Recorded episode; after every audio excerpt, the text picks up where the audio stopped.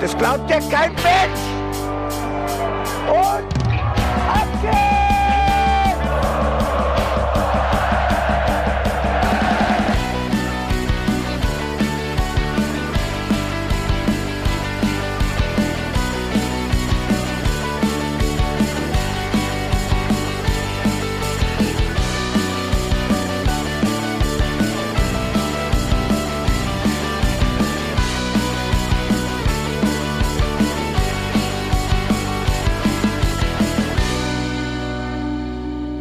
Hallo und herzlich willkommen zum Hinterhofsänger-Talk zum Heimspiel gegen Raba Leipzig. Mein Name ist Benedikt Engelberts und wenn ihr euch jetzt fragt, hä, Moment, warum macht der Bene die Begrüßung? Ja, der Rest der Versammlung ist gar nicht da. Die beiden sind im Urlaub. Jan und Felicitas, viele liebe Grüße an euch. Genießt die Sonne in Italien, glaube ich. Toskana, meine ich, seid ihr. Ähm, ja, aber ich sitze natürlich auch nicht alleine hier. Ich habe mir tatkräftige Unterstützung dazu geholt und zwar Steffen Görsdorf vom Institut für Spielanalyse, von denen wir ja aktuell auch ganz viele Statistiken bekommen. Und da sag doch mal Gute. ich grüße A nach Mainz, B auch in die Toskana, äh, auf das Sie sich freuen, wenn Sie diesen Podcast dann hören. Äh, und Jan sich natürlich vor allem in den Hintern weiß, dass ich im Studio mit dir zusammensitze und aufnehme, während er das schöne La Deutsche Vita äh, genießt. Was natürlich viel langweiliger ist, als mit uns hier beide Podcasts zusammen zu machen. Und was vor allem langweiliger ist, als ins Stadion zu gehen. Also, äh, man muss ja mal sagen, ähm, es ist natürlich auch ein bisschen blöd. Jetzt haben sich äh, mein Urlaub, ich war letzte Woche ja auf einem Footballspiel in London, ähm, mit äh, dem Urlaub von den beiden so überschnitten, dass wir nicht mal eine Sendung aufnehmen konnten letzte Woche. Da nochmal eine ganz fette Entschuldigung an alle Leute, die eine Sendung erwartet haben und irgendwie nicht damit gerechnet haben, dass wir eine Woche Pause machen. Ist übrigens auch das allererste Mal, dass das vorgekommen ist. Und ähm, ja, deswegen machen wir es jetzt wieder gut. Wir haben eine Million Statistiken mitgebracht, glaube ich. Und gucken mal, ähm, ja, was das Spiel so bringt, weil ähm, war ja tatsächlich eigentlich ein ganz schöner Stadionsonntag, jedenfalls für mich. Ähm, wir hatten viele neue und alte Leute dabei. Ein paar Leute haben gefehlt. Alle Dauerkarten sind weitergereicht worden.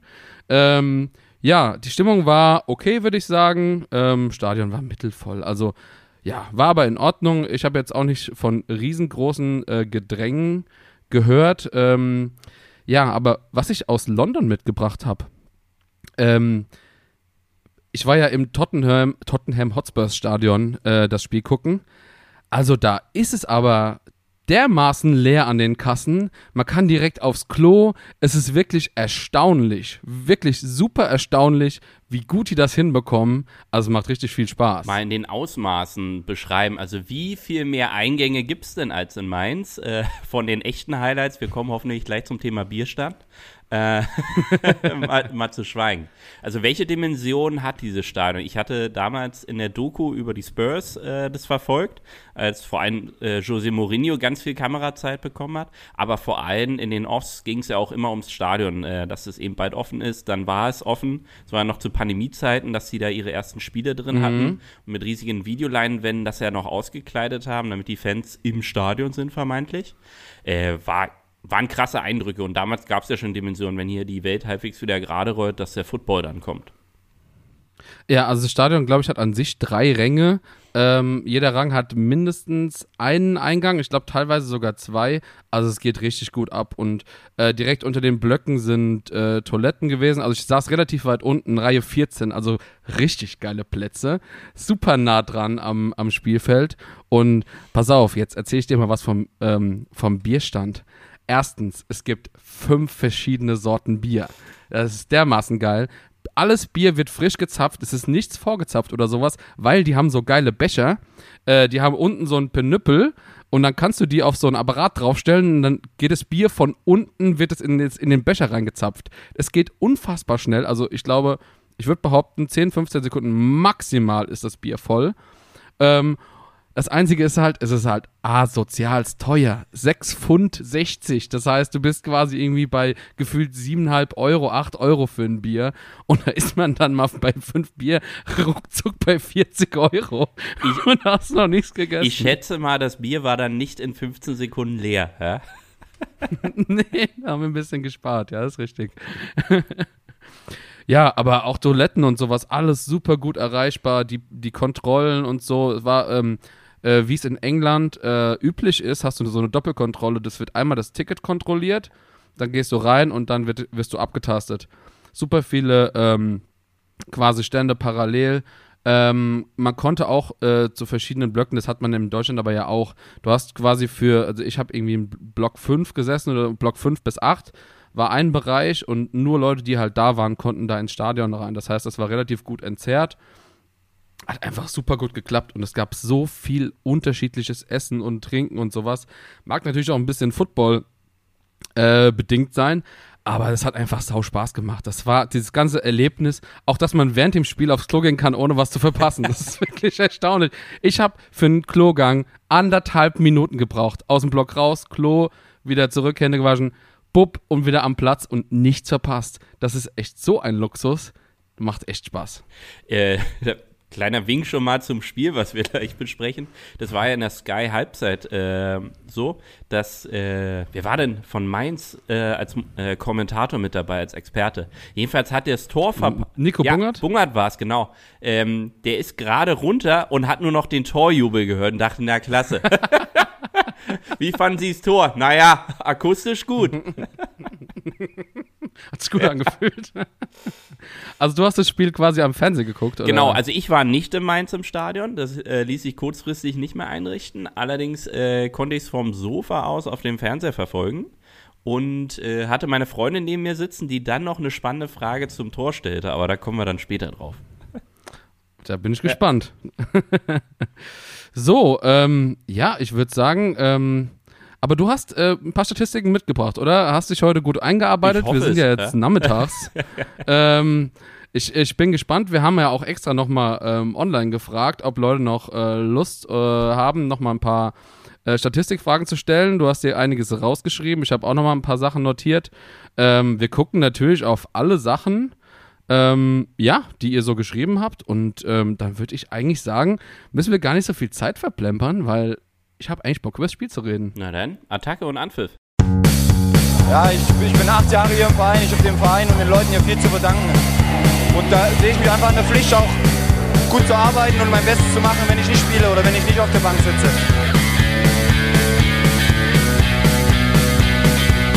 Jetzt ist man so verrückt in Mainz, hier der Stadionsprecher hat mir die Krawatte abgeholt. Dafür habe ich einen Aufstiegsschal bekommen.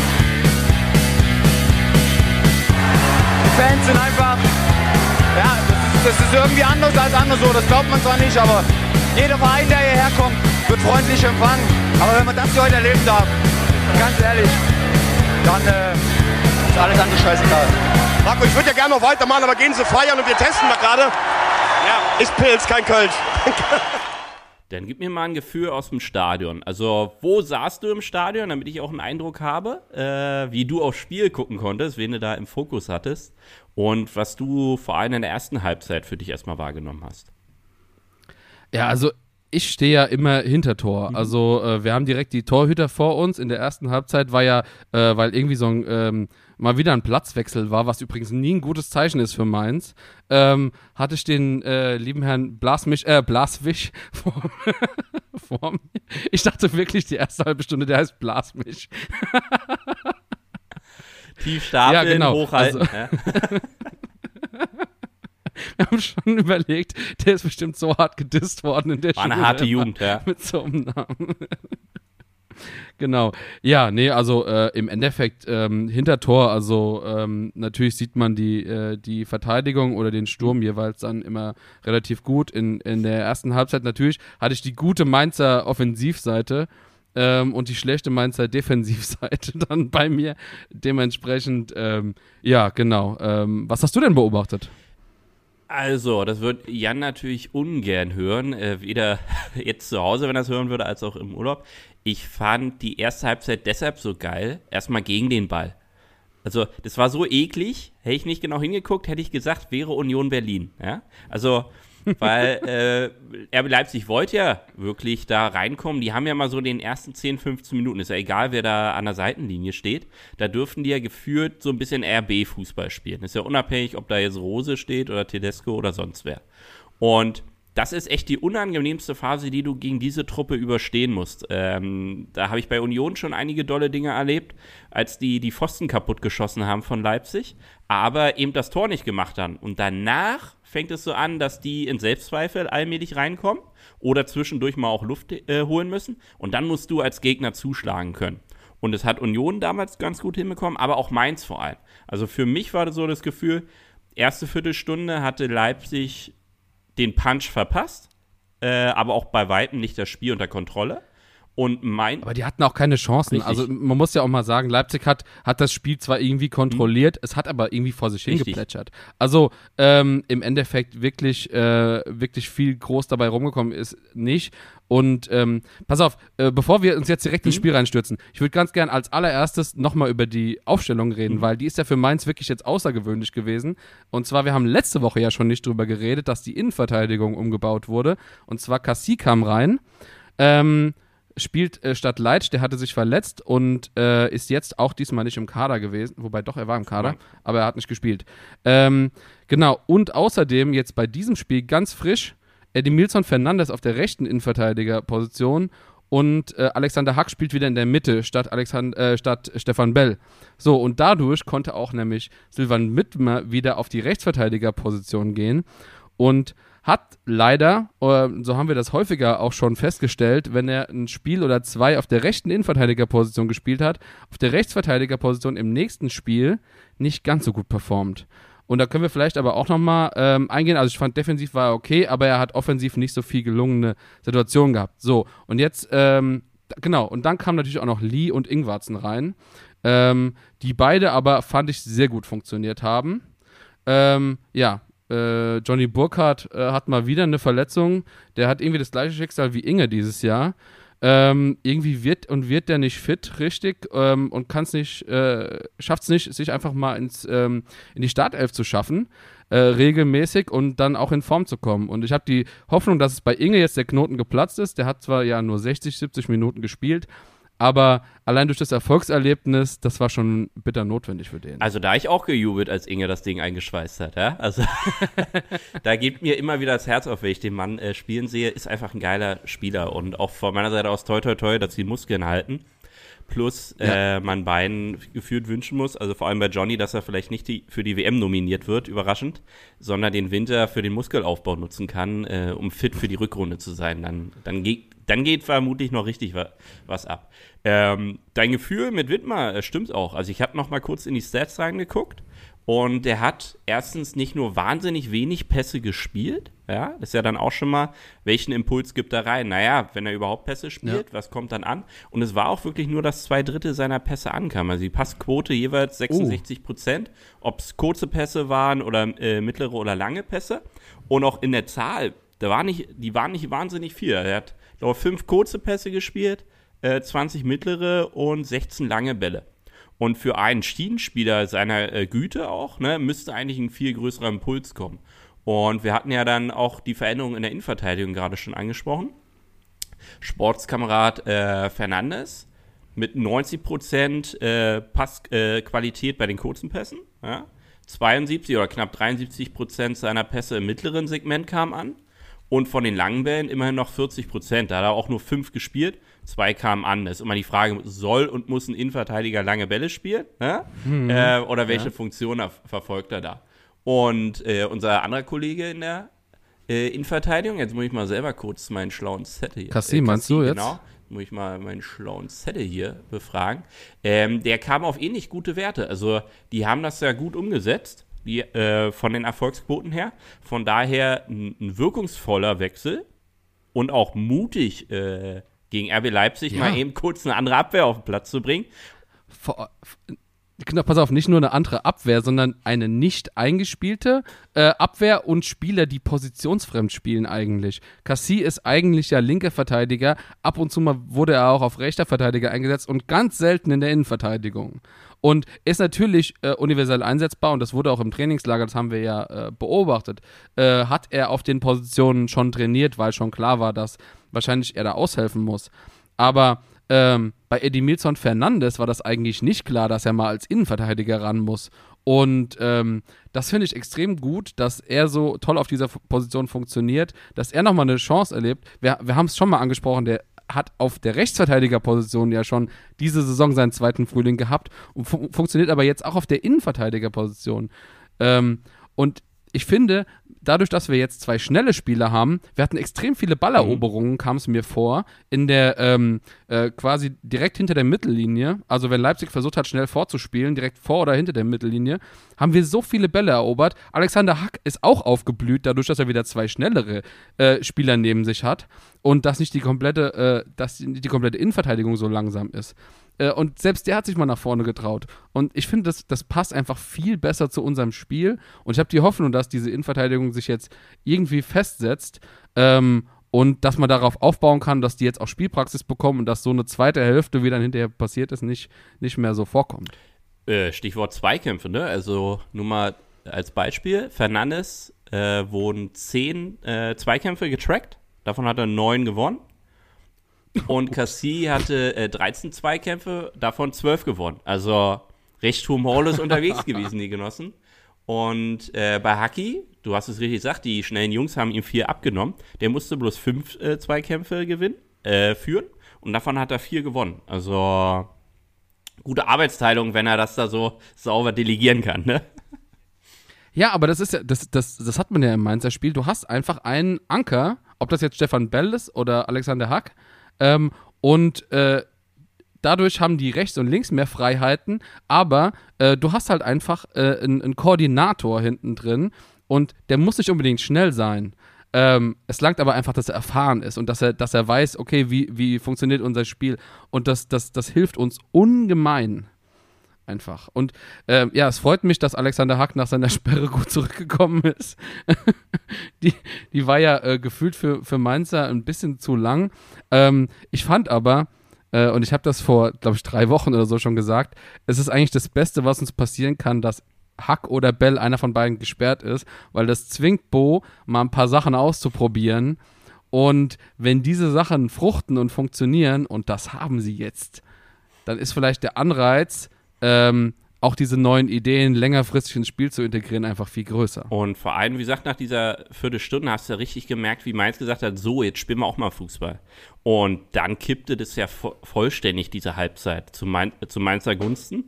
Und dann waren die aber äh, verdächtig oft im gegnerischen Strafraum, was auch die, so die Zahlen belegen. Ne? Also über die, die Schattenseite dieses Spiels sprechen wir ja noch. Aber wir müssen ja auch mal äh, die guten Seiten herausheben. Ne? Acht Schüsse haben die in der ersten Halbzeit abgegeben. Ja? Und davon sechs innerhalb des Strafraums. Und das musst du eben auch erstmal gegen den Gegner hinbekommen, der ja äh, formell nicht als Laufkundschaft äh, firmiert, sondern eher ganz andere Ziele mhm. erfolgt. Und wie gesagt, mich hätte es gefreut, wenn man noch einen zweiten nachgelegt hätte, weil auch Inge am Ende des Tages leider eben nur zwei Abschlüsse an dem Spieltag hatte. Einer davon mustergültig auch im Kasten gelandet. Äh, da können wir gleich allein über dieses Tor eine Weile philosophieren. Aber mhm. den, den Jungen müssen wir jetzt einfach auch noch öfter ins Rollen bringen. Ja. Ja, es ist also ähm, bei Inge, ähm, ich meine, jetzt, jetzt reden wir vielleicht ein bisschen über ihn. Ähm, ja, wir haben ja gesagt, er ist verletzt gewesen. Ähm, er ist oft reingekommen zu einem späten Zeitpunkt. Ich meine, das ist sein drittes Saisonspiel. Äh, er hat ein Spiel von äh, Anfang an gemacht, dann kam er gegen Hertha äh, irgendwie elf Minuten, wo er eingewechselt wurde. Und das ist immer so undankbar für ihn, weil er kommt dann in ein Spiel rein und ich habe das Gefühl, das war das perfekte Spiel für Inge, weil wir haben mit Onisivo einen sehr spielstarken, schnellen Stürmer und du hast einen anderen Stürmer, der halt sehr passstark ist und ähm, die Wege freiräumt und die Spieler wegzieht, damit Onisivo hinterher die Wege gehen kann ähm, äh, und dann auch zu Abschlüssen kommt oder ähm, ja, und Inge steht dann halt in der Mitte wieder äh, und kann dann verwerten. Also das ist einfach ähm, ein Stürmer, den wir sonst nicht so im Kader haben. Und wenn du halt dann reinkommst und deine Mitspieler drumherum sind alle müde, dann gibt es vielleicht auch nicht so die Möglichkeiten. Ähm, ja, und deswegen freut es mich, dass er jetzt auch mal, wenn er Start gespielt hat, ähm, einfach ein Erfolgserlebnis hat, weil das passiert ihm nicht so häufig, wenn er eingewechselt wird. Ähm, das hatten wir einmal, glaube ich, im Pokal, wo er das Zaubertor geschossen hat gegen Bielefeld mhm. letztes Jahr. Ähm, aber ansonsten, ja, das, das, es sieht oft dann undankbar aus, weil er wichtige Sachen macht, aber äh, ohne Erfolg. Und ähm, ja, deswegen umso besser, dass er heute getroffen hat, äh, also beziehungsweise gestern getroffen hat. Ähm, genau. Ähm, wo waren wir gewesen? Genau. Ähm, wo du eben gerade gesagt hast, Mainz ähm, ist so ein bisschen aufgewacht aus seinem Dornröschenschlaf. Und zwar, da gab es ja genau einen Moment, wo, glaube ich, Mainz gemerkt hat, oh, jetzt müssen wir kommen. Und das war der Pfostentreffer von Haidara, weil ich habe nämlich im, im Block gestanden und dachte, oh, scheiße, der Ball ist drin. Für mich war der ganz klar drin. Ich glaube, Marco Rosa hat auch gesagt, ich dachte, der dachte, der wäre drin gewesen. Aber äh, da hat es aber ganz schön geknallt. Und das war einer von den ersten gefährlichen Standards und die sind über das ganze Spiel super gefährlich geblieben. Auf jeden Fall. Von Leipzig. Auf jetzt, jeden ja. Fall. Also sehr gut geschlagen. Also das ist wirklich eine Präzision und Schärfe im Ball gewesen. Die haben auch ihre körperliche Präsenz in diesem Moment mit reingebracht. Und du musst dir dann das Glück verdienen, weil also den, der Rest, ne, passt ja. Und äh, in der zweiten Halbzeit, da sprechen wir auch noch drüber, hat Zentner äh, zehn magische Minuten mal kurz an den Tag gelegt, die jegliche Zweifel an ihm äh, kurz haben wieder mal verpuffen lassen. Und äh, der Mannschaft in der Phase den Arsch gerettet haben. Ne? Und man muss solche Phasen in von RB Leipzig überstehen. Man muss auch verteidigt bekommen. Da hat man in dem Sinne Glück gehabt, dass das Ding an Pfosten knallt. Die anderen Situationen haben sie ja in dem Sinne im, im Griff gehabt und dann gab es die Assistenz von der Seite, äh, die dann mal noch einen Abseits erkannt hat. Ja, also ich meine, wir sind gerade bei den Standards, dann ähm, ziehen wir jetzt einfach mal, würde ich sagen, die was 52. Minute oder so vor, wo ja auch von einem Abseits außen, ach, Abseits von einem ähm, Standard aus einer Halbposition der Ball butterweich reingelöffelt wurde und lustigerweise irgendwie von Mainz keiner beim Kopfball da war.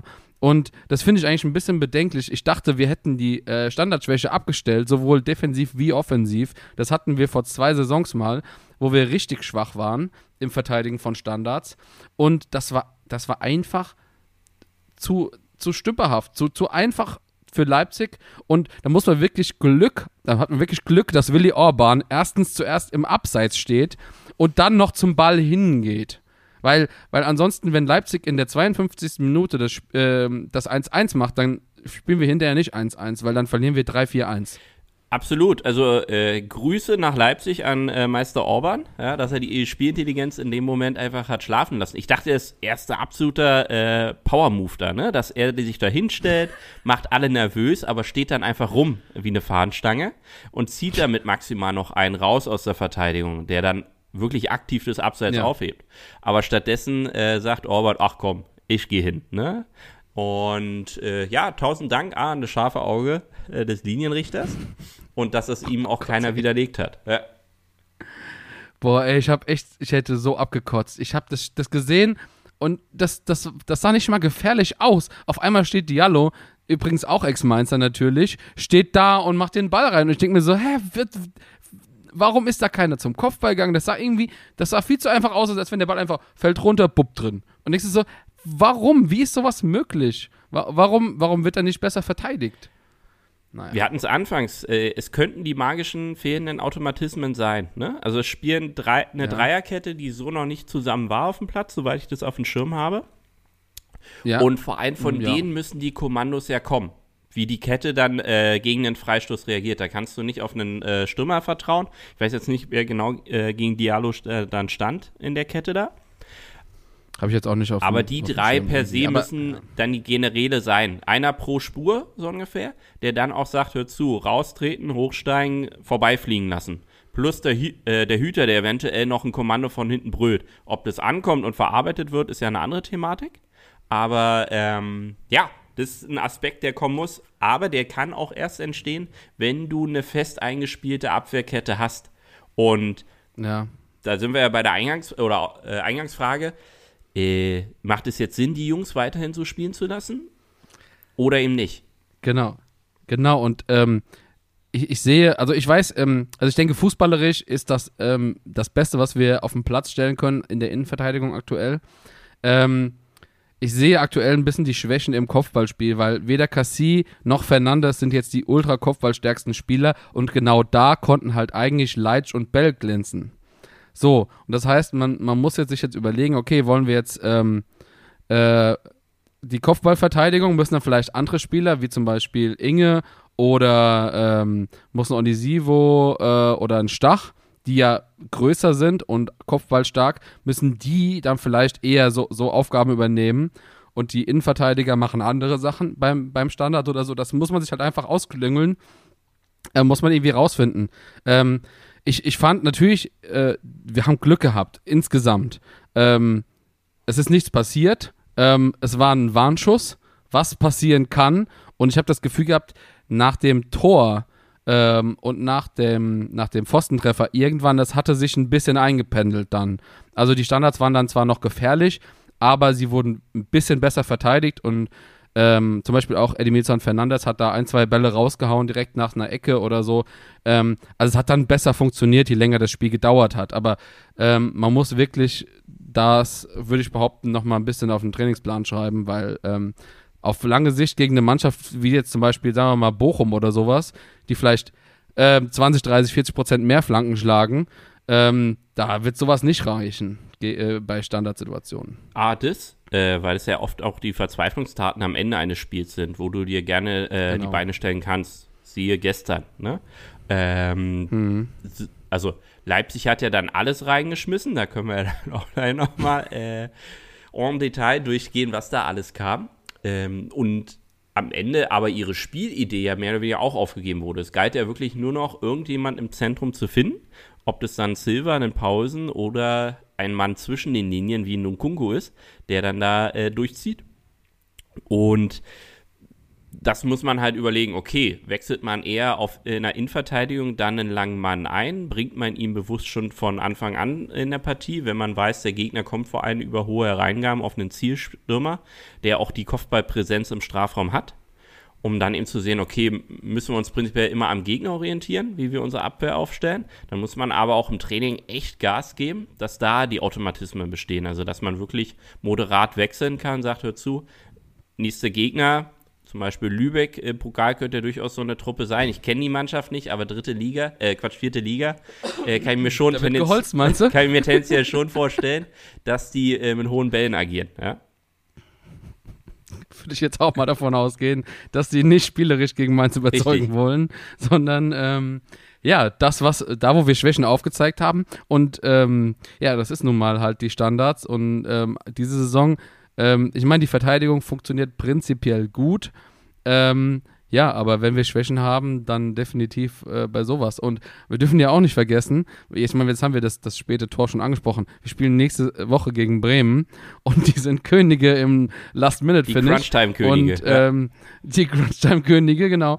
Und ähm, da will ich eigentlich nicht äh, ganz dünn führen gegen die und dann nochmal äh, 10, 15 Minuten mit Nachspielzeit nochmal hinten dran, aber das, das Tor verteidigen müssen. Also, ähm, ja, also ich denke, das, das wird sich einpendeln und ähm, ja, aber da äh, wird man einfach nochmal schauen müssen, ähm, wie sich das entwickelt. Und also ich finde die Innenverteidigung so gut, wie sie ist. Ähm, ja, und auch, ich meine, im Endeffekt mit den Einwechslungen hinterher hat es ja dann hinterher gut funktioniert. Also das war ja, das war ja alles gut. Meine Rede. Genau. Äh, gucken wir doch jetzt erstmal ein bisschen auf die Offensive von Mainz, weil wir haben jetzt schon ein paar Sachen angesprochen, angeteasert, aber so wirklich äh, genau haben wir noch nicht drüber gesprochen. Und zwar ist mir im Stadion da Karim Onisivo sehr stark aufgefallen, der auf einmal mit einem äh, 99 Dribbling, äh, wie man äh, als, als FIFA-Kenner sagen würde, auf einmal die Leute aussteigen lässt. Vier Leute äh, auf der rechten Außenbahn, aber mal sowas von vernascht und dann noch zum Abschluss gekommen, äh, was äh, Blaswig da noch gehalten hat.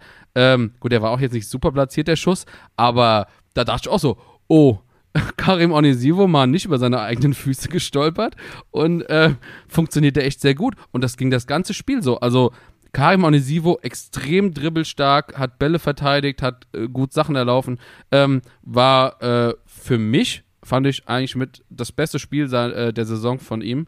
Ähm, trotzdem, dass er kein Tor gemacht hat, aber das hat mir extrem gut gefallen. Und ich hoffe, dass er dass er weiterhin ähm, ja, so Erfolgserlebnisse hat, auch auf kleinem Level, ohne jetzt Tore schießen zu müssen ähm, weil Karim ist wirklich nicht wegzudenken aus unserer Offensive aktuell. Kann ich so nur unterstreichen. Also ich sehe ihn ja nicht regelmäßig. Ähm, wenn, dann habe ich ihn ja auch eher gerne mal auf den Kicker gegen den Ball, äh, dass er da ein bisschen schläfrig ist.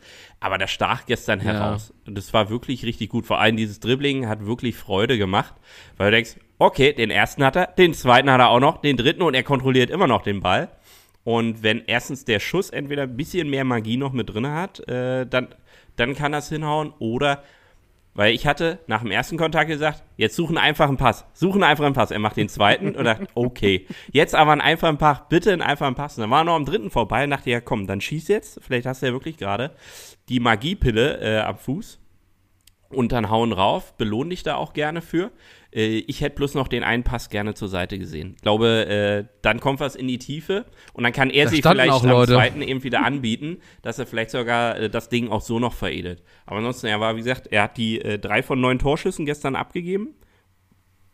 Top Ding. Also auch äh, seine Pässe, äh, er war präsent. Ist ja nicht so, dass er nur so drei Momente hatte, sondern er war über 90 Minuten da in voller Aktion auf dem Platz. Und was du schon sagst, muss ein Leuchtturm bei euch in der Mannschaft sein. Vor allem, wenn halt Inge und Burkhardt gerne mal mit Problemen daherkommen, dann muss er eine Konstante sein. Plus, die anderen müssen halt so fit sein, dass sie auch äh, Stamm spielen. Weil dann kriegst du auch in der Offensive diese Automatismen, die du für diesen kleinen Glitch in der Abwehr brauchst. Also du musst diesen einen Schritt im Kopf als auch in den Füßen voran sein, weil du weißt, der läuft immer eher einen Ticken mehr in der Halbspur, ja, und deshalb kann ich in den da auch präziser hinspielen. Und das fehlt, glaube Mainz in dieser Hinrunde bisher. Also erstens diese einfacheren Tore, auch wenn es ja keine katastrophale Hinrunde ist, ganz im Gegenteil. Ne? Aber der Trainer ja auch bewusst in den letzten Wochen, weil ich dann mitbekommen habe, ja immer wieder schon nörgelnd er war und genervt war davon, dass zwar die Ergebnisse per se okay waren, bis auf 1-2, meinetwegen gegen Leverkusen, wo wir bis heute nicht wissen, warum Mainz verloren hat. Ähm, Ja, wirklich wahr. und dann der Fakt war, okay, aber wir, wir, wir machen zu viele einfache Fehler. Ne? Ob das im Spielaufbau ist oder dann im Übertrag dann vorne ins letzte Drittel rein. Und das funktioniert aber auch erst, wenn du wirklich vorne die Asse dann drin hast, die erstens bei voller, äh, voller körperlicher Präsenz sind und dann eben auch mal fünf, sechs Spiele am Stück miteinander auf dem Platz standen. Weil dann kommt erst die Magie zwischen das, den das beiden. haben wir auf. einfach ganz oft. Das haben wir ganz oft, ähm, dass wir äh, Spieler haben, die sich gegenseitig im Weg stehen, die nicht, die nicht verstehen, ähm, wo ist jetzt der Laufweg, den mein Spieler nimmt, wo Pässe ins Nichts gehen oder ähm, äh, wir haben's, ich habe es gestern einmal gesehen, da standen Inge und Karim äh, sind auf denselben Ball gegangen und standen sich so im Weg, dass keiner den Abschluss nehmen konnte. Bei irgendeiner Flanke von Aron war das, glaube ich. Ähm, und sowas, sowas passiert halt, wenn die Spieler häufiger miteinander spielen und ähm, äh, ja, wenn die auf dem Platz auch äh, ihre, ihre Laufwege haben und, und äh, das alles stimmt. Und ähm, aktuell ist es wirklich einfach ein, ein Graus. Äh, unsere Offensive ähm, ist nicht wirklich eingespielt. Ähm, dann haben wir Anton Stach, der irgendwie nicht so in Form gekommen ist jetzt diese, diese Saison, der jetzt auch sein erstes gutes Spiel gemacht hat gestern. Äh, also der ist mir gestern auch positiv aufgefallen. Ähm, ja, ich, also Du hast, du, wir du haben hast, viele Leute, die so- Punkt ja? äh, mit dem Stichwort Flanken auch gerade nochmal genannt. Da gilt's, also mein Eindruck war, nach der ersten Viertelstunde fuhr Mainz dann endlich hoch und schlug mal ein paar Flanken in den Strafraum. Ist jetzt nicht zwingend der Zielspieler dafür gewesen, auch zum Beispiel mit Inge, aber was du A sagst, wer läuft denn wohin, womit können wir die äh, jetzt foppen? Plus, du konntest damit die Abwehr immer wieder aushebeln, weil Mainz dann diesen zweiten Ball auch gerne mal gewonnen hat und dann kam das flache Anspiel in die Box. Und da war es zum Beispiel so, Mainz hat insgesamt gestern 19 Flanken geschlagen, 14 davon in der ersten Halbzeit. Und du hast damit immer wieder Druck auf die Leipziger gebracht, weil die sich dann wieder neu sortieren mussten. Sie mussten ins Gegenpressing gehen, in der eigenen Hälfte, wenn nicht sogar vor dem eigenen Strafraum, was echt eine Herausforderung ist, da so einen zweiten Ball zu holen, wenn du zwei heiße Stürmer vorne drin hast, die den Ball wieder haben wollen, wieder in die Tiefe gehen. Plus noch Außenverteidiger, die ja auch Richtig. da sind. Weil, ähm, weil äh, Wittmer und Aaron ja beide quasi an der Strafraumgrenze ähm, wirklich lungern und warten, bis der Ball kommt. Und Lee ist ja da auch Richtig. noch in, äh, irgendwo mit involviert und, und wuselt da rum. Also da sind genug Leute, die eigentlich ähm, auf den Abschluss warten, auf, darauf warten, dass auch nur ein kleiner Fehler Richtig. passiert. Und das hassen die Leipziger, ne? Also selber so lange hinten gebunden wären, ist entgegen der kompletten Vereins-DNA da, ja, und der Spielphilosophie, weil die wollen eigentlich drei Sekunden hinten sein maximal und davon schon anderthalb Sekunden nur, was der Gegner noch gemacht hat. Und dann will man halt schon vorne äh, ihr Ding durchziehen. Und damit haben wir sie, ich glaube, damit hat Mainz sie am meisten gestresst. Und dadurch kamen die auch gar nicht ins Rollen. Und dann kippte es halt erst so allmählich nach der Halbzeit. Genau, aber bevor es gekippt ist, hat Mainz noch einen goldenen Moment gehabt. Wir haben es eben schon mal ange, angeteasert. Ähm, Inge mit seinem ersten Saisontor. Ähm, aber was ich ja eigentlich viel geiler fand, bevor wir jetzt über das Tor reden, war die Chance vorher. Wo äh, Karim den Ball zu Inge spielt. Inge leider leicht im Abseits, aber er nimmt den Ball mit der Außenseite seines Schuhs an und versucht über Blaswig drüber zu lupfen und der Ball dreht sich fast noch rein. Also wäre Ballon d'Or aber mal sowas von ganz weit vorne in der Abstimmung gewesen. Das wäre echt das Tor des Jahres gewesen. Wie gesagt, da habe ich auch schon tief durch, da dachte ich, okay. Heute geht was äh, und ging ja dann auch, äh, dann auch äh, konform. Ja? Zwei Minuten ja. später, gell? Ja. Und da war es dann halt auch wieder, ne? Also ich glaube, äh, Mainz ist im Ballbesitz, verliert kurzfristig den Ball, äh, bevor es fällt. Und dann spielen sie es einmal sauber durch. Und das ist das Geile also der Effekt von Marco Rose wirkt schon in Leipzig. Ne? Er holt jetzt das dritte Team runter in Sachen Defensivleistung ähm, und einen schlechten pomadigen Fußballspiel, trotz guter äh, Kaderzusammenstellung. Und das war super. Also weil die Leipziger Abwehr überhaupt nicht im Film drin war, viel zu lange musste Leipzig jetzt schon wieder in der eigenen, Halbzeit, äh, eigenen Hälfte stehen, weil Mainz zum zweiten Mal einen Positionsangriff aufgezogen hat. Und das machen die richtig geil. Und dann, A, Laufweg von äh, Inge ist super. Anton Stach. Ja, und Anton so, Stach. Ja, genau, Anton Stach, ja. Äh, holt den Zauberfuß raus. Er dachte, okay, weil da auch keiner miteinander kommuniziert hat. Also kann gut sein, dass äh, durch den Teuterwechsel das Kommando von hinten fehlte. Aber die spielen das sauber durch. Da kommt äh, ein geiler Ball, äh, geiler Ball aus der eigenen Innenverteidigung in die Außenspur zu Stachy. Der sieht, nimmt den Kopf hoch, sieht Inge laufen. Orban kann nur noch hinterher winken und äh, Beifall klatschen. Und Inge, wie gesagt, den hauen andere äh, übers Dach. Ja? Das ist richtig. Und das ist auch in Mainz schon häufiger mal passiert, dass so ein Johnny Burkhardt so einen Ball aufs Dach ge gekloppt hat. Aber Inge nicht. Und das finde ich das Geile. Der macht nämlich solche Tore. Und wir haben viele Stürmer, die viele Talente haben. Aber solche Bälle kann, glaube ich, in Mainz nur Inge reinmachen. Oder so ein One-in-a-Million-Schuss von Karim ab und zu mal. Aber ähm, ich fand das, das Interessante, du hast eben jetzt auch schon Stachy ge gesagt. Also der kommt von der Außenbahn. Dann hätte er fast ähm, hätte er fast an Karim schon den mhm. Ball verloren, weil der schon hingehen wollte, weil er ein bisschen weit vorgelegt ja. war. Und äh, parallel auf der anderen Seite war Inge vorher gefault worden, lag noch am Boden, hat dann gemerkt, oh, Spielzug geht weiter, steht auf und keiner wusste mehr, dass der da ja, ist. Zuord keiner hat gemerkt. Kommunikation waren gestört. Ja? Genau. Gar keine, gar keine Zuordnung mehr da. Und deswegen hat sich Inge zwischen dem Rechtsverteidiger und dem rechten Innenverteidiger durchgeschummelt und deswegen war der so blanko. Und ähm, ja, du hast es eben schon gesagt, aber Anton Stach mit dem Lupfer, ah, aber à la Bonheur, wirklich Premium und genau so, dass Inge den einfach perfekt verwerten konnte, trifft den Ball so, wie man ihn treffen muss.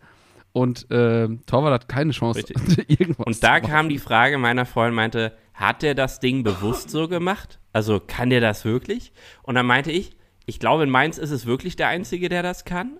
Und bei dem siehst du es. Also, du hast ja zwei Optionen in der Situation. Theoretisch, wenn du Fußball bist. Du gehst auf Volley und zwar ins kurze Eck. Oder du versuchst den platziert ins lange Eck zu bringen, weil du darauf hoffst, dass der Hüter das kurze Eck irgendwie mit seinem Körper zumacht und du mit der Präzision das hinten in die Tasche äh, reinschiebst. Und Inge sagt sich, Zauberfuß wie ich bin, den bring ich mal ganz geschmeidig hinten ins lange Eck rein. Ja, geil gemacht. Also allein deshalb muss der Muskel jetzt wieder ein paar Wochen halten, damit er noch zwei, drei von denen äh, mit einschweißt. Ja. Ich dachte, der Muskel muss jetzt erstmal wieder heilen. ja, das vielleicht auch. Oder deshalb schießt er nicht doll, damit er länger hält. Ach so, ja. Ach ja, aber das, da, ähm, ich sag mal so, ähm, im, für uns im Blog war das leider ein bisschen so bittersweet, das Tor, ähm, weil direkt vorm Tor, wir haben ein, ein Riesenloch im Block gehabt, weil da ein medizinischer Notfall war, ist auch auf der Pressekonferenz nachher angesprochen worden. Und genau in diese Rettungsmaßnahmen von den Sunnis rein ist das Tor gefallen. Und wir haben uns gar nicht getraut, äh, wirklich uns zu freuen, weil es ähm, ja irgendwie so blöd war und ähm, ja, ähm, also zum Glück, so wie ich das verstanden habe, geht es der Person wieder besser. Ähm, es gab noch einen anderen medizinischen Notfall. Ähm, ja, der Person äh, geht es, glaube ich, nicht ganz so gut. Die ist dann ins Krankenhaus gekommen. So, und jetzt kriege ich Besuch von meinem Kater. Du gehst jetzt aber wieder hier runter. So. Ähm, genau, und ähm, ja, also äh, da unsere, unsere Freude über das Tor war leider ein bisschen getrübt. Ähm, ja, man will dann ja auch nicht so ähm, ja, die, die Maßnahmen irgendwie äh, behindern und ähm, ja, aber es war ein, ein, richtig geiles Tor und wir haben es dann äh, in der Halbzeit, äh, glaube ich, 17 Mal noch auf der Video-Wall gesehen und ähm, ich habe es nicht, nicht genug sehen können. Also das, äh, der muss in Highlight Reel und was ja das Interessante ist, das war erst das zweite Heimtor dieses Jahr und das war das erste Heimtor, was ich gesehen habe. Also das war wirklich das erste Tor, was ich in diesem Stadion dieses Jahr gesehen habe. Die erste habe. Heimführung. Also umso bitterer, dass man es dann nicht live, live äh, feiern konnte. Aber wie gesagt, Gesundheit geht vor in allen Lebenslagen. Von ja, ja, auch gute definitiv. Besserung an alle Beteiligten. Aber erste Heimführung, ja. wie gesagt, äh, jetzt muss bloß irgendwann der erste Heimsieg auch her, weil da lebt man ja in einer Welt gerade mit Hertha BSC und dem VfB Stuttgart, äh, mit Mainz die einzelnen drei Teams. Bremen bis letzte Woche ja. auch, glaube ich, oder bis vor zwei Wochen. Und, äh, Aber die sind daheim dann explodiert, richtig. ja. Deshalb. Äh, gute Aussichten auf nächste Woche schon mal, äh, wenn es gegen Bremen geht. Aber da muss man allmählich mal aus der Statistik raus. Aber es war knapp. Wir kommen ja dann noch auf die, äh, die Schlussphase zu sprechen, als der Leipziger Druck allmählich zunahm. Ja, also ähm, Mainz 0,5 lebt. Es ist leider, es ist leider echt so. Ich musste dir das vorhin erstmal erklären. Ja. Mainz 0,5 ist offensichtlich nur bei uns wirklich ein, äh, so ein geflügelter Begriff. Aber das ist, es ist echt so eine, so eine faszinierende Statistik. Mainz schafft es nicht, zwei zusammenhängend gute Halbzeiten nacheinander zu spielen.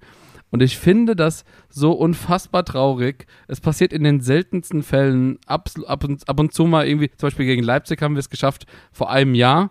Ähm, dann äh, ab und zu mal gegen Bayern oder, oder Dortmund, wenn man so ein Spiel gewinnt. Aber ähm, gerade gegen Mannschaften und äh, Leipzig ist aktuell natürlich auch nicht auf der Höhe ihres Könnens. In so einem Spiel muss man eigentlich gegen Leipzig gewinnen können. Also das ist, ähm, es ist ein bisschen bitter, dass dann äh, das Spiel so kippt und ähm, äh, du hast die Statistiken ja eben schon auch angesprochen. Ähm, die Verhältnismäßigkeit, wie Offensivaktionen waren, wie auch in der Defensive Sachen waren. Ich glaube, der Passwert äh, ist in der zweiten Hälfte nochmal richtig ins Keller, in den Keller gegangen. In der ersten Hälfte war die Werte ganz okay. Ähm, aber da hat sich alles geändert. Richtig, also es war dann Und, wirklich dieses 0,5 ja. 0,5 äh, Symptom. Also wir hatten in der, um mal die Zahlen zu nennen, in der ersten Halbzeit hat Mainz 221 äh, Pässe gespielt. Davon sind knapp 77 Prozent auch beim Mann dann angekommen. Und in der zweiten Halbzeit erstmal äh, nur noch 101 Pässe gespielt worden, also klarer Abfall äh, der Werte und auch davon nur noch knapp 62 Prozent auch angekommen. Also man muss nicht dann wirklich alles Mögliche äh, veranstalten in der zweiten Halbzeit, aber die wenigen, die man spielt, die müssen dann präzise ankommen. Und da, da kippte das wirklich, weil man sich ja auch nicht zwingend nur hinten reingestellt hat. Es wäre ja vielleicht sogar noch das Mittel zum Sieg gewesen. Da kommen wir ja auch noch drauf. Ähm, aber man hat den Zugriff aufs Spiel verloren. Also mal so einen fanzigen Wert, den wir entwickelt haben, den Game Control Index. Ne? Der sagt immer aus, Mhm. Wie sehr ist ein Team oder ein einzelner Spieler gerade in Spielkontrolle? Da kann man mal ins Detail gehen, da machen wir mal einen 50-minütigen Monolog, da holen wir mal meinen Kollegen Hannes dazu, der den im Detail erklärt. Aber der Wert der ersten Halbzeit bei Mainz war bei 3,1. Also das ist ein guter Wert für im Hinblick auf Kontrolle insgesamt von dem Team. Und der von Leipzig war bei 3,8. Und da kann man sagen, man hat sich auf Augenhöhe begegnet, ne? Und in der zweiten Halbzeit war es dann so, dass der Wert von Leipzig bei 3,6 blieb, also fast keine Veränderung. Und bei Mainz hat er sich auf 1,6 abgesenkt nach, äh, am Ende der zweiten Halbzeit. Ne? Und dann musst du dir dann auch sagen, okay, du hattest wirklich keine Überzahl mehr an kontrollierten Momenten in diesem Spiel, sondern es war eher viel Notbehelfe, ne? äh, lang und weit bringt Sicherheit, aber auch da viel zu selten, sondern es waren eher gerade noch so geklärt, Leipzig kam wieder viel zu schnell in Ballkontrolle und konnte dann wieder die nächste Welle loslegen, statt dass man denen nochmal richtig wehtun konnte. Und da ist ein, du hast gerade einen sehr guten Satz gesagt. Man muss das gewinnen können. Ne? Und jetzt die provokante Frage, ja? Wenn Bayern schon nicht in der Lage ist, eine 2-0-Führung auswärts in Dortmund über die Zeit zu bringen, in Anführungsstrichen, ja, mal ketzerisch, wieso und wie sollen das Mainz können, ne? Und da kommt es dann halt wirklich drauf an, wie liest du das Spiel? Weil ist ja jetzt auch noch nicht so, dass Mainz äh, durchweg eine heimstarke Mannschaft in dieser Saison war. Ganz im Gegenteil. Wir haben gerade schon angesprochen, erste Heimführung in dieser Saison. Bisher hat man es ja vor allem auswärts Himmel, in dieser Spielzeit geholt. War auch schon mal anders, wo man eigentlich nur zu Hause gepunktet hat und auswärts nur dreckige Trikots mit nach Hause gebracht hat am Ende des Tages. Ja, ja leider. Und dann ist halt die Frage, du führst 1-0 gegen RB Leipzig. Bis zur 60. Minute, dann äh, musst du die ersten regulären Wechsel äh, durchführen. Wir mussten in der Halbzeit, musste Mainz schon wechseln, hat Wittmer äh, rausnehmen müssen aufgrund von muskulären Problemen wohl und brachte Da Costa positionsgleich. Dann gehst du in die 65. Minute rein oder genau rund um die äh, 60., 65. Minute bringst du dann deckungsgleich, äh, also positionsgleich nochmal Barrero für Lee und Burgzorg für Inge. Inge, vielleicht auch als äh, Schonaspekt, dass er sich nicht gleich auch noch einen Muskel ja, ja. rausknallt, ne? Okay. Definitiv. Der hat ja auch nicht, der hat auch nicht die ganze Trainingswoche mitgemacht, hat nur so äh, na, 80, 90 Prozent der Trainingseinheiten mitgemacht. Deswegen hat es mich auch ursprünglich schon ziemlich mhm. gewundert, mhm. dass, dass er überhaupt gestartet hat. Aber er hat seine Leistung ja eindeutig zurückgezahlt, seinen Einsatz. Richtig. Und da ist dann für mich die Frage, muss man es dann an den anderen Punkten vielleicht anders gestalten? Dass du vielleicht Lee noch einen Moment drauf lässt und da zum ersten Mal noch einen äh, Defensiven hinten in der Abwehr bringst. Bringst du Bell vielleicht früher? Weil es geht jetzt darum, ein 1-0 zu verteidigen. Es geht nicht darum, mehr ein Tor noch zu schießen, zwingender Art. Ne? Ist zwar schön, wenn wir noch ein 2-0 machen, jetzt mal äh, taktisch gesprochen, weil es dann das Verteidigen mhm. noch mehr Spaß macht, oder bringen wir es mal dreckig über die Zeit. Weil, ähm, ich hole mal kurz einen Moment weiter aus. Warum? Wir freezen mal den Moment, wir gehen in die zweite Halbzeit, sind auf Höhe 60. Minute und führen noch 1-0. Meine steile These seit einigen Wochen ist ja, dass in der zweiten Halbzeit in der Bundesliga kein echter Fußball mehr stattfindet, sondern es ist ein ähm, Ständekampf zwischen Abwehr, die führt, und einem Angriff, der versucht irgendwie verzweifelt noch anzukommen. Mal ein paar Zahlen dazu, ja? Also in dieser Saison bis zum letzten Spieltag ähm, sind jeweils in der ersten und zweiten Halbzeit fast gleich viele Tore gefallen. Äh, bis zum letzten Spieltag waren es 105 äh, in der ersten Halbzeit und 106 Tore in der zweiten Halbzeit. Denkst du ja, okay, fast gleich viele Tore. Wie ist es denn vom Stil her? Und da gibt es einen ganz radikalen Unterschied. Ja? Also in der ersten Halbzeit sind 47 Prozent dieser 105 Tore im Positionsangriff erzielt worden. Knapp 31 Prozent im Umschaltverhalten und 22 Prozent nach ruhenden Bällen, also Standards, Ecken, Freistöße, Einwürfe, Elfmeter. Ja? Jetzt mal der Kontrast dazu, zweite Hälfte.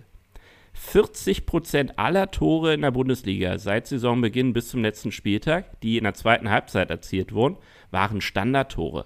Danach gleichbleibender Wert 31% im Umschaltverhalten, also Kontersituation, und der lausige Rest in Anführungsstrichen nur noch im Positionsangriff. Also eine komplette Kehrtwende. Das heißt, das heißt, es sind doppelt so viele, es sind doppelt so viele Standardtore Richtig. gefallen in der zweiten Hälfte wie in der ersten Richtig. Hälfte. Und ich meine, natürlich, es, es, gab auch viele Elfmeter, mhm. gerade gegen in den letzten Viertelstunden. Ich denke da gerade an, an äh, Schalke, an Bremen, an ich glaube, Dortmund hat auch mal einen bekommen oder so. Ähm, also es, äh, es fällt tatsächlich, auch jetzt, wenn ich jetzt nicht die Statistik gewusst hätte, hätte ich, ähm, es ist schon auffällig gewesen, wie viele Standardtore in der zweiten Hälfte fallen. Richtig. Ähm, ja, genau. Und wie gesagt, und von diesen 106 Toren fallen 56 auch erst in der Crunch-Time nach der 75. Minute. Und deshalb oh. meine ich, du musst als Trainerteam dir eine Frage stellen, ja?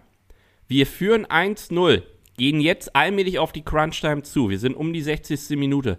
Welchen Impuls wollen wir jetzt reinbringen? Welches Signal wollen wir an unsere Mannschaft geben? Sind wir dazu in der Lage, jetzt noch im Positionsangriff, was eine Mainzer Stärke in Anführungsstrichen dieses Jahr ist, ja, äh, zum Torerfolg zu kommen? Wenn ich das weiß, dass es eigentlich praktisch nicht möglich ist, aufgrund unserer Qualitäten insgesamt, ähm, in dem Stil oder in der Bundesliga insgesamt eigentlich fast keine Tore mehr im Positionsangriff in der zweiten Halbzeit fallen, was kann ich denn dann bringen?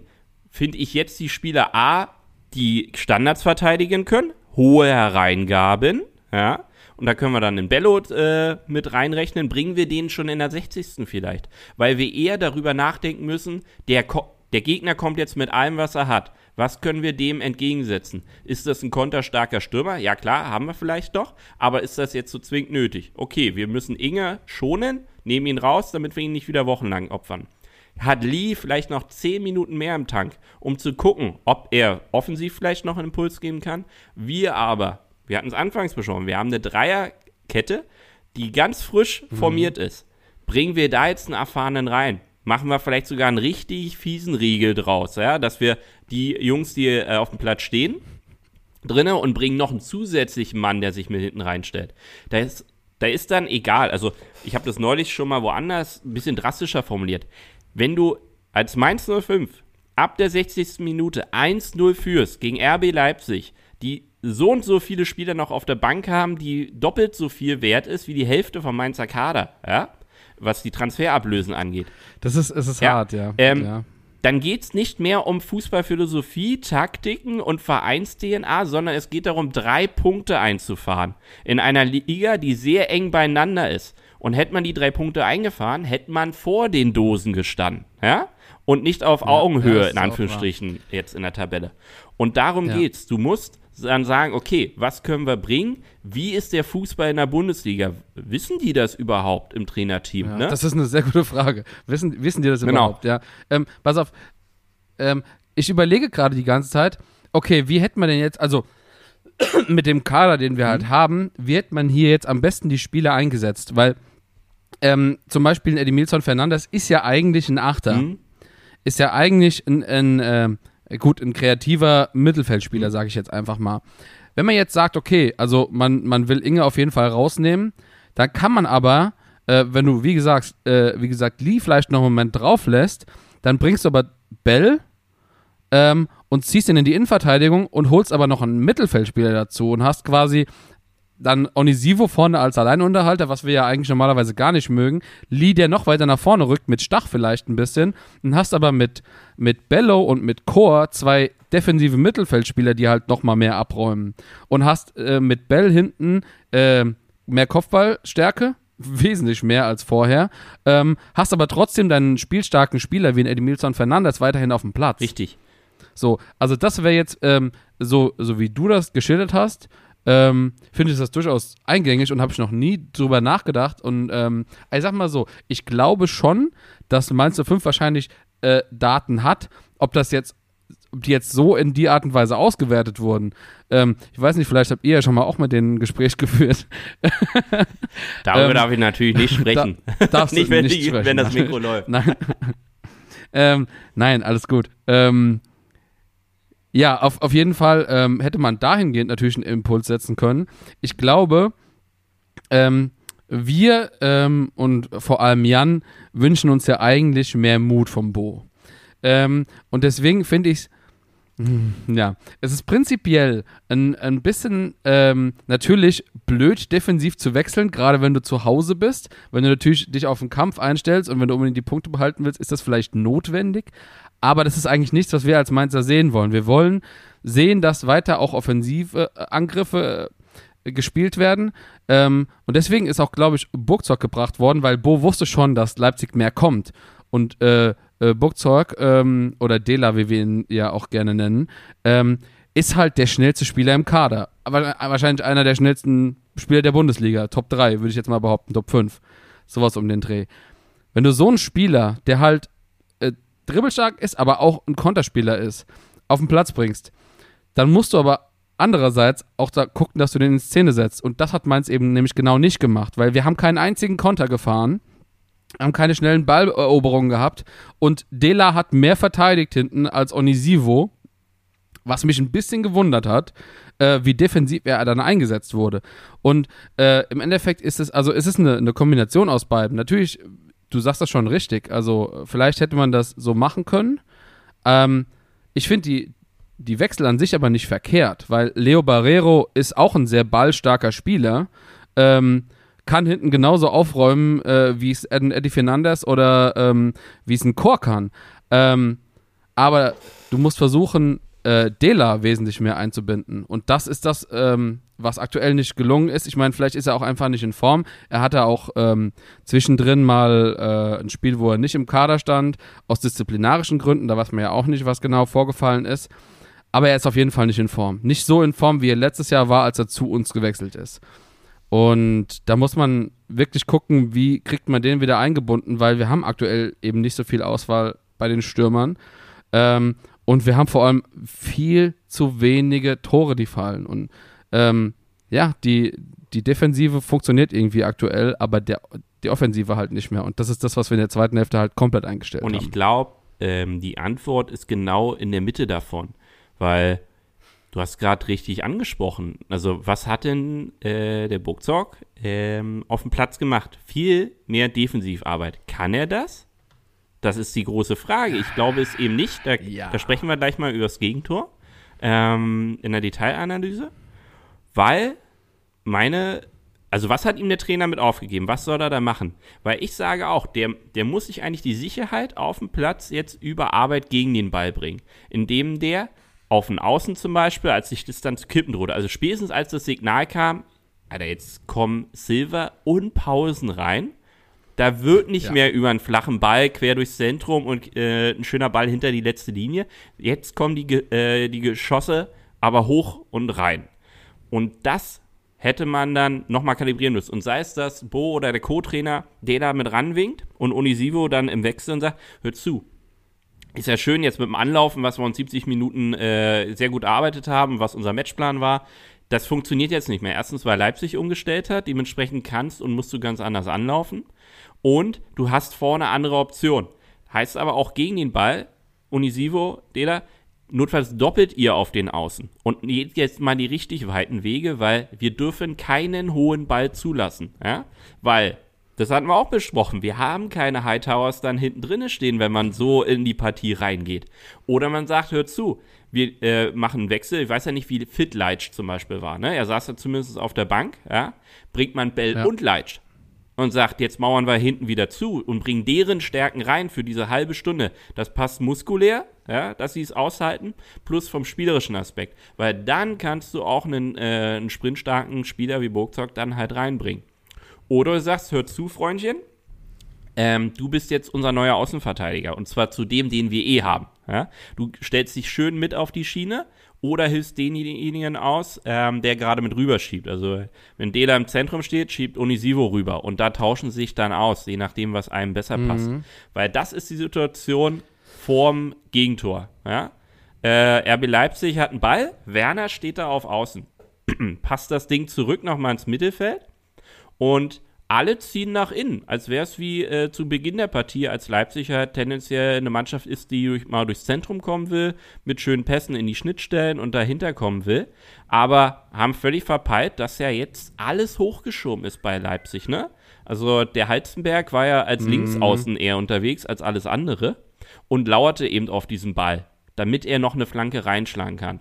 Im Zentrum, Und wird, wird nicht angelaufen. Genau, ja, aber Da- von da- wem da denn, ne? Keiner, also, Da Costa zieht mit rein, weil Werner mit reinzieht, ja? Und jetzt hätte es eben einer der Stürmer sein müssen, der sich hinten reinverlässt. Es gab mal diese legendäre Partie, als Inter Mailand gegen Barcelona gespielt hat. Rückspiel in Camp Nou. Und Eto'o hat genau einen Offensivmoment, da macht er nämlich das Tor. Ja? Die restlichen 90 Minuten hat er damit verbracht, als zweiter Linksverteidiger zu spielen und die äh, Seiten zuzumachen. Und wir sprechen nochmal darüber. Es geht jetzt nicht darum, 90 Minuten so defensiv zu agieren im Kopf, sondern eben eine letzte 20 Minuten maximal. Ja? Und da muss entweder Unisivo draußen stehen, der einfach rausläuft, als würde er sich postieren, so fürs Anlaufen. Auch kein Schulterblick, ob denn jetzt irgendwie die Außenspur frei ist. Da ist dieses Momentum. Und Deda in dem Moment steht an der eigenen Strafraumkante und guckt dem Treiben so zu. Und überlegt und überlegt und dann macht er aber auch nichts, rennt sogar noch aus der Ballsituation raus. Und äh, Barrero dahinter wittert halt schon irgendein Problem und stürmt dann wie ein Besenkter raus, wo er auch dachte, warum? Also der Situation viel zu spät, ne? Das haben die häufiger mal, unsere Spieler. Lee macht das auch gerne mal, rennt einfach Also Ja, los. also auf wen will er Druck machen, äh, wenn die Außenspur eh schon frei ist? Dann gebe ich dann auf den Halbraum oder zieh mit dem Tempo in den Außenbereich, wäre auch okay. Alles möglich, aber er stürmt halt raus, okay. Und es kommt halt von hinten auch keine Kommunikation. Also Da Costa bleibt dann eben an Werner dran, weil er schon Ja. den schnellen Ball in die, die Spur vermutet. Dann muss entweder vom eigenen Hüter ein Spruch kommen. Da Costa muss vielleicht ähm, Stachy Bescheid geben. Du hör zu, ich gehe rein, mach mal wenigstens einen Schulterblick auf Außen, ist nämlich äh, jemand frei. Und so kommt es dazu. Kampel kann das Ding da, ich sage ja noch schlecht drüber spielen. Äh, Heizenberg nimmt den mit dem ersten an und Stachy fehlt dann einfach die Power. Also eigentlich muss er runtergehen und ihm auf den Knöchel steigen, um das Ding noch zu unterbinden. Weil normal kann er ihn nicht mehr stellen und vielleicht kappt Heizenberg dann sogar noch mal ab, weil er Angst hat, dass er einen Ball verliert oder das Ding geblockt wird. Und ich sag, nimm dann Stachy vielleicht auch in der 60. raus, weil er, er hat alles gegeben in dieser Partie. Ne? Und er war, glaube dann auch platt. Und dann musst du überlegen, bringst du einen Barcock, der einfach nur noch mal gegen, gegen den Körper da geht, ja? Bringst du einen Leitsch, der im Zentrum die Nummer zumacht?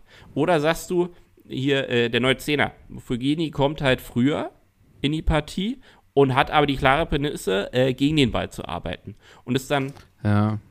Ist halt, ist halt auch natürlich unglücklich, weil genau in dem, äh, in dem Moment vorher Bell eingewechselt wurde und äh, er steht, glaube ich, 40 Sekunden auf dem Platz Ja. oder sowas und dann fällt das Tor. Das heißt, er hatte noch gar keine Chance gehabt, sich einzuspielen, überhaupt sich mit seinen Leuten zu Richtig. koordinieren. Ähm, und ähm, äh, wie du sagst, okay, Pla äh, Stach ist platt, Ja. ähm, verständlich. Ähm, Bell ist noch nicht eingespielt, das heißt, da fehlt quasi äh, jemand äh, im, für den Kopfball oder für die Kommunikation oder was auch immer.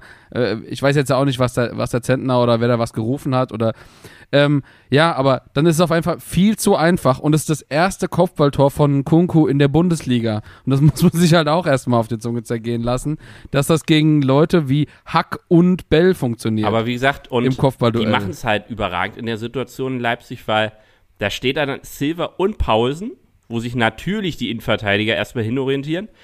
Und der, äh, der Sitzriese in Kunku kommt halt genau zwischen denen äh, geschossen und der Ball fällt auch direkt dahin. Ne? Also mit ein bisschen Glück Ja. ist Zentner eine Hundertstel früher auf den beiden unterwegs und äh, fängt den vielleicht oder kommt wenigstens noch mit dem Finger ran und leitet das Ding weg. Aber auch er kommt in dem Moment zu spät. Also da kam halt alles zusammen. Und ich sag, Ja. eben in der Box kannst du das Ding auch nicht mehr verteidigen gegen die Qualität, die da auf dem Platz stand. Und das musst du halt vorher unterbinden. Und da war der Fehler. Und das ist nicht an einem Ja. festzumachen, sondern an der Gesamtsituation, wie sich dann das Spiel entwickelt hat und wie das Live-Management durchs Trainerteam dann war. Ja, die Situation insgesamt hat mich halt sehr stark an, ähm, an das, äh, an die erste Halbzeit, an den Pfostentreffer von Haidara ent, Ja. ähm, äh, in, äh, erinnert, weil ähnliche Position auf der linken Seite von Leipzig. Ähm, Halstenberg wurde quasi nicht angelaufen, kann in aller Gemütsruhe flanken. Ähm, und wir haben einen nicht wirklich großen Spieler, der in der Mitte zum Kopfball kommt. Und äh, wie gesagt, Hayadara trifft den Pfosten. Ähm, jeweils auf den langen Pfosten geköpft, gegen die Laufrichtung vom Torwart prinzipiell. Ähm, also es hat mich schon sehr stark daran erinnert und deswegen habe ich das im Kopf auch schon zu den Standards hinzugefügt. Erst in der Wiederholung habe ich gesehen, dass es ja gar kein Standard war. so, also, Aber ich er hatte die Spiel, ich- Zeit, wie bin- beim Standard, das Ding zu ja, schlagen. Ne? genau, das ist es nämlich. Das ist es nämlich. Und ähm, ja, ähm, ein, ein Gutes hat es natürlich. Ähm, wir haben, äh, ähm, genau, pass auf, ich wollte jetzt. Übergang ist ein bisschen hart, aber ich wollte nochmal auf ähm, die zehn formstarken Minuten von Robin Zentner eingehen, die wir vorhin ja auch schon angesprochen haben. Ähm, und Timo Werner, der kein Mainz 05 Nemesis mehr ist. Weil ähm, ich glaube, Timo Werner hat in seiner Karriere schon 15 Tore gegen Mainz Ich habe geschossen. nochmal nachgeguckt. 13 Tore und sogar noch 7 Assists. Oh Gott. Unfassbar. In 14 Partien. Wie, wie, in 14 Spielen, also es ist einfach so lächerlich. 25 Scorer oder so, oder 20 Scorer in 14 Spielen. Ähm, ja, macht keine Freude, aber dieses Mal kein Assist von Timo Werner. Und ich habe ja ein bisschen äh, die Theorie, dass äh, Thomas Tuchel ihm eine kleine Mainz-Liebe eingeflüstert hat in, in London und ihm gesagt hat, hier, was du da in Mainz machst, das finde ich einfach nicht gut. Ich mach dich fertig. Ja. Triffst du noch einmal gegen sie. Sehr gut. Ja, ähm, ja, aber äh, genau, um auf Robin Zentner nochmal zu sprechen zu kommen. Ähm, und diese ganze Finn-Damen-Situation, die sich ja in der letzten Woche zugetragen hat. Und äh, für alle nochmal als kurzer Recap: Finn Dahmen hat äh, gegen Ende der Woche gesagt, dass er tatsächlich Mainz gegen Saisonende verlassen wird. Vielleicht schon äh, wird er in der Winterpause verkauft, äh, wenn Mainz noch irgendwas ähm, an Geld rausholen will. Er wollte ja eigentlich auch schon vor der Saison wechseln, man, man hat ihn nicht gelassen. Ja, ist alles in allem eine ziemlich unglückliche Situation und Finn ist da gewissermaßen auch zu Recht frustriert. Ähm, aber gerade diese Saison kann man halt eigentlich Robin Zentner nichts vorwerfen.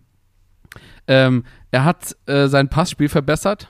Er hat ähm, äh, die Kommunikation mit seinen Nebenleuten funktioniert besser. Ich habe das Gefühl, die haben mehr Vertrauen in ihn generell. Und jetzt gerade im 1 gegen 1, der ist einfach Weltklasse. Ich weiß nicht, wie er das gemacht hat, aber ein Kunku, normalerweise macht er den und eigentlich Werner auch. Und ähm, im, im Rauslaufen 1 gegen 1, also da ist, glaube ich, Robin Zentner, ähm, ja, Bundesligaspitze. Das war wirklich bärenstark. Also ich ziehe meinen Hut davor. Wir haben ja in den vergangenen Jahren immer mal wieder über Thematik äh, Zentner versus alle anderen Torhüter gesprochen. Ja. Und äh, wirklich, wirklich gut. Also Thema Bälle halten war schon immer eher seine Stärke.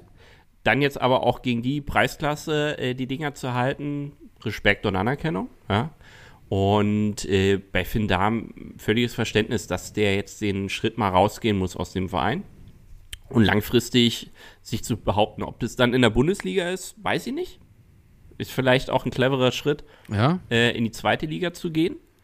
Ähm, weil in Augsburg, wo er gehandelt wurde, sich ja auch ein anderer Torhüter gerade mal wieder in Höchstform gebracht hat. Wahrscheinlich auch, um den Vertrag nochmal zu verlängern. Äh, ja, muss man auch erstmal liefern. Ja, ähm, es wird, wird man dann ja auch einfach sehen. In, äh, Im Endeffekt, äh, Finn Dahm ist gut genug, dass er auf jeden Fall in der Bundesliga Start spielen kann. Ähm, und äh, so wie ich das, das interpretiere, werden wir ihn auf jeden Fall auch vermissen. Ähm, wenn er dann irgendwo anders spielt und äh, da zum, äh, zum äh, ja, Elfmeterkiller und äh, mitspielenden Torwart Nummer 1 äh, avanciert und wer weiß, vielleicht spielt er in 5, 6, 7 Jahren auch äh, mal in der Nationalmannschaft.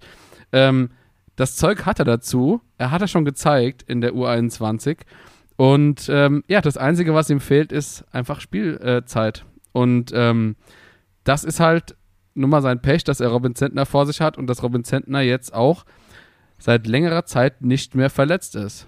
Ähm, ich meine, man, man wünscht ja keinem eine Verletzung. Ähm, ja, für Finn ist es halt einfach, sag ich mal, eine bittere Situation. Richtig. Ähm, ja, aber im Endeffekt, wir, wir, also du, können uns ja glücklich schätzen, dass wir, dass wir Robin Zentner haben, dass wir Finn Dahmen hinten dran haben, dass wir ja eigentlich vor der Saison, was darf man auch nicht vergessen, noch Flo Müller hatten und dass wir noch mit Lasse Ries einen hinten dran haben, der es sowohl mit Finn Dahmen als auch mit Robin Zentner eigentlich aufnehmen kann. Also wir haben überhaupt keine Probleme. Das sind, wenn überhaupt, dann ähm, ja, persönlicher Natur, ähm, ob das jetzt von Finn Dahmen einerseits, Damen einerseits ist oder von uns, die ihn halt gerne im Tor sehen würden. Ja, aber äh, rosige Zeiten haben wir auf jeden Fall im Tor. Rosi. ähm, ja, und dementsprechend, ähm, ja, denke ich, können wir da auch äh, positiv in die, in die Zukunft gucken. Ja, ich würde sagen, die letzten zehn Minuten vom Spiel können wir eigentlich relativ schnell abhaken, weil passiert ist nach dem Tor eigentlich nichts mehr. Ich muss eine Detailfrage stellen. Da, da gab es ja dann noch mal so eine heiße Situation. Und ich habe dann aus der Off-Kamera bei Sky gehört, wie einer vielleicht in einem leicht dänischen Dialekt, der sagt, jetzt halt die Fresse! Und ich meine, dass das Richtung Leipziger Trainerwagen ging, als da eine Diskussion aufkam. Das würde ich gerne investigativ nochmal nachrecherchieren äh, lassen wollen äh, von der Fan-Community. Ich habe auf jeden Fall sehr gelacht, weil ich das dann äh, gehört habe, während die so diskutiert haben, was ist das jetzt faul, wie muss man es ändern? Und dann hat man noch mitbekommen im Bildausschnitt, wie die jeweiligen Bänke aufstanden, um die Situation auch noch zu diskutieren. Und dann so ein gefeuerter rüberkam. Aber äh, nach dem Spiel haben sie direkt Shake Hands gemacht, also weiß ich nicht, ob ich mich nur verhört habe aber äh, das war mein, mein, letzter Aufreger und mein Schmunzler in der Partie auf jeden Fall. das ist ja wunderschön. Das habe ich auf jeden Fall nicht mitbekommen. Habe ich auch nichts von gehört bisher. Aber man, man kann ja auch kein Real Life mehr gucken. Also, falls irgendjemand das Spiel aufgezeichnet hat, vielleicht gerne nochmal nachgucken. Wir sind da über äh, sachdienliche Hinweise dankbar. ähm, genau. Ähm, aber ich kann mir das auch nicht vorstellen. Ich, so wie ich das verstehe, sind äh, Bo und, und Rosi eigentlich sehr gut miteinander und haben ja auch damals zusammen gespielt noch. Glaube ich, ein oder zwei Saisons. Ähm, ja, also ich kann mir nicht vorstellen, dass da irgendwie viel böses Blut Nö. ist. Ähm, außer falls da noch irgendwie der, der Bayer-Lotz auf der Bank rumgeiert in Leipzig. Ja, aber der sollte ja auch mittlerweile passé sein. Genau. Gut, dann würde ich sagen, können wir das Spiel eigentlich abschließen. Ähm, gucken wir auf die nächste Woche. Wir haben jetzt schon ein paar Mal drüber gesprochen, dass wir gegen Bremen spielen. Ähm, wie schätzt du das denn ein? Wie stehen denn so unsere Chancen gegen Bremen? Also, dass er pünktlich im Stadion seid, glaube ich, die Chancen stehen ganz gut. es kommt darauf an, äh, wie Mainz diese Partie angeht. Also, dass Bremen einen Lauf hat, ist ja ersichtlich. Ja? Und die haben weiterhin ihre Crunch-Time-Gefahr. Also, die haben ja auch in Hoffenheim in der 87. wieder per Foul-Elfmeter ihr Ding gemacht. Also, Das heißt, pünktlich rausgehen schaffen wir dann nicht mehr. Richtig, also nicht vorzeitig. kommen, Ja. Wäre doof, äh, wenn die Abwehr zu früh schon abhakt. Selbst wenn man führt oder äh, es unentschieden steht. ähm, entweder man liefert so eine Schweinepartie ab wie Augsburg. Ist vielleicht nicht Vereinsstil ne, oder Vereinswunsch. Aber das fiel ja schon auf. Also, dass Bremen sich schwer tat gegen eine sehr gut defensiv organisierte Truppe. Und da muss man halt sagen, okay, ähm, will man sie mal das Spiel machen lassen? Will man sie konter lassen? Kann man den ersten Punch setzen? Weil, was auch Fakt ist, Bremen hat erst ein Gegentor sehr früh kassiert, ja? dafür aber schon mal solide äh, in den ersten Minuten auch gut gestartet. Und dann war ja lange Zeit nichts immer im Bremer Spiel und dann knallte es halt hinten raus ganz ordentlich. Und worauf will man es anlegen? Also wo will man sie ärgern? Ja? Ich sag auch ganz ehrlich, also da ist Bremen knallharter Favorit in der Partie. Mittlerweile Ja. kann man ihnen ja auch diese Rolle dann mal rüberschieben und dann eben schauen, also jetzt mal abwarten, ne? Wer ist alles fit vorm Spiel? Auf wen können wir äh, setzen? Und Bremen, ich glaube, sie schweben gerade so ein bisschen vom Gefühl her auf dieser Erfolgswelle. Ich glaube, es ist spielerisch noch gar nicht da, wo es alle gerade fühlen. Ja? Weil, Die haben die Ergebnisse einfach. Die haben Richtig. einfach die Ergebnisse. und äh, du musst sie jetzt mal auch in so eine Schweinepartie reinzwingen. Ich glaube, wenn Mainz einen sehr ekligen Auftritt hinlegt, also gerne mal das Ding äh, unterbricht, das Spiel mit dem Foul, dann Füllkrug und Duxch vielleicht auch zweimal öfter fies äh, anpackt, dass die auch so ein bisschen die Lust am Spiel verlieren. Weil das war auch in der zweiten Liga so, dass äh, der Bremer Aufstieg vor allem dadurch gelang, dass Füllkrug und Duck standen, wie ich aus allen Lagen mal draufgezimmert haben und die Dinger reingingen. Diesen Modus haben sie auch gerade. Ich sehe die aber, wie gesagt, nicht auf diesem Hype, wo sie gerade gefahren wären. Ja, mit, ey, wir sind an Champions League Plätzen dran und überall nur geile Spieler bei uns. Nein, es ist ein geiler Lauf. Ich wünsche es, also ist auch sympathisch für die Jungs, ähm, dass sie A wieder oben sind, B jetzt auch mal den Lauf hin hatten. Aber die sind nicht so, dass sie Mainz an die Wand spielen. Plus, man muss aber wirklich dann auch die Eier haben, äh, dagegenhalten zu können. Und da, wie gesagt, in der ersten Viertelstunde denen vielleicht mal so weh zu tun, dann sagt, okay, vielleicht gehen wir auch mal einen Schritt zurück, äh, Bremer Mannschaft, und lassen äh, jetzt Mainz auch mal ein paar Minuten mitspielen. Ja, das heißt, ähm, die ersten Minuten und die letzten Minuten überstehen und dann 60 Minuten in der Mitte das Spiel machen, oder?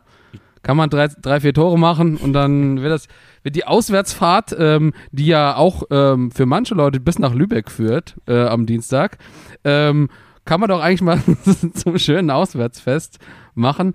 Ja, also ich, ich denke auch, ähm, Mainz ist nicht chancenlos, gerade ähm, wenn wir ähm, unser Spiel so gegen den Ball machen können, ähm, ist es nicht ausgeschlossen. Auswärts spielen wir aktuell eh besser. Ähm, ja, und dann muss man einfach, wie gesagt, hoffen, dass man diese Druckmomente von den Bremern am Anfang und auch gerade am Ende, und das müssen wir jetzt nur noch ein bisschen üben, aber wenn man die übersteht, dann haben wir eine Chance.